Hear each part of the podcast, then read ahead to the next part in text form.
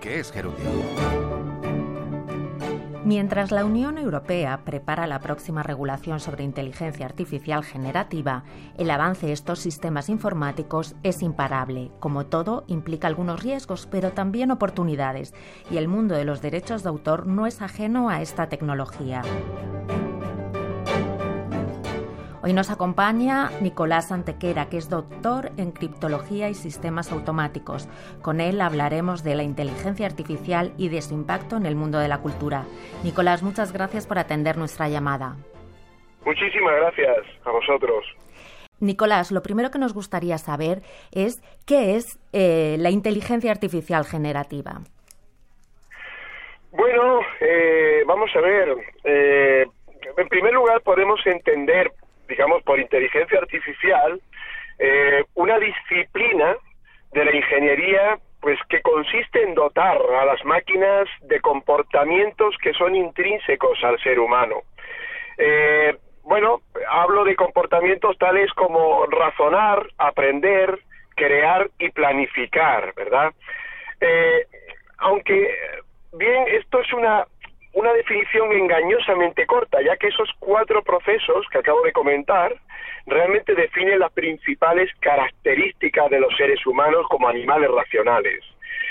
Por tanto, fijémonos la complejidad asombrosa a la hora de desarrollar un sistema completo basado en inteligencia artificial.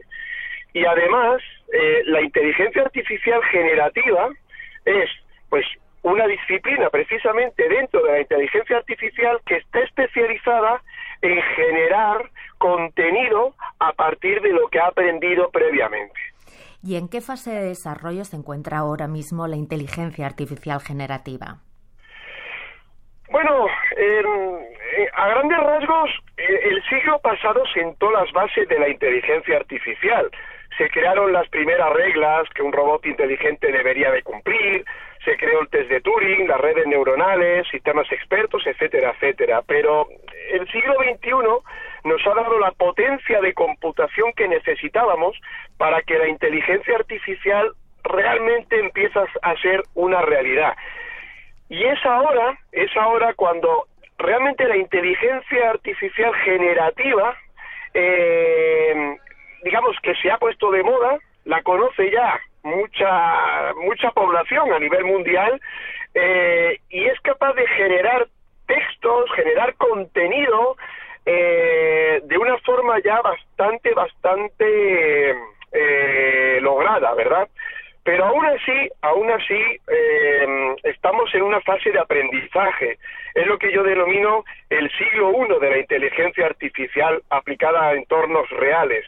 Todavía nos queda completar fases como la fase de razonamiento, creatividad, esa planificación que yo comentaba anteriormente y perfeccionar todos los procesos para que realmente la máquina se comporte pues de forma similar a lo que es la creatividad de un ser humano. Y Nicolás, precisamente las personas creamos a partir de nuestras propias experiencias, de nuestra visión del mundo.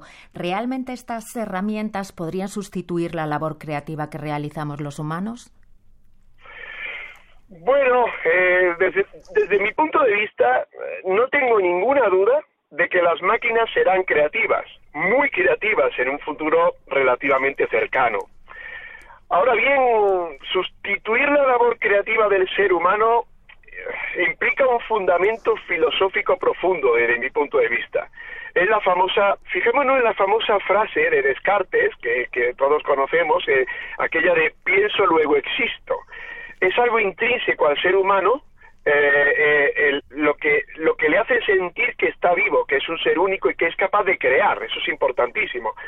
Para esto queda también muchísimo tiempo, décadas diría yo.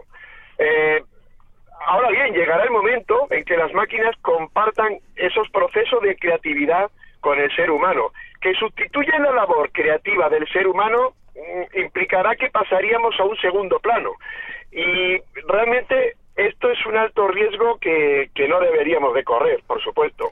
Por tanto, yo creo que desde aquí se harían necesarias medidas éticas y leyes que regularan estos estos procesos para que esa creatividad pues no sea solapada por la máquina eh, dentro de unas décadas.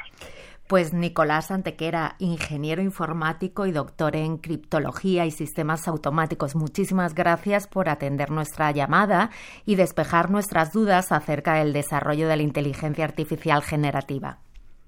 Muchísimas gracias a vosotros, un placer.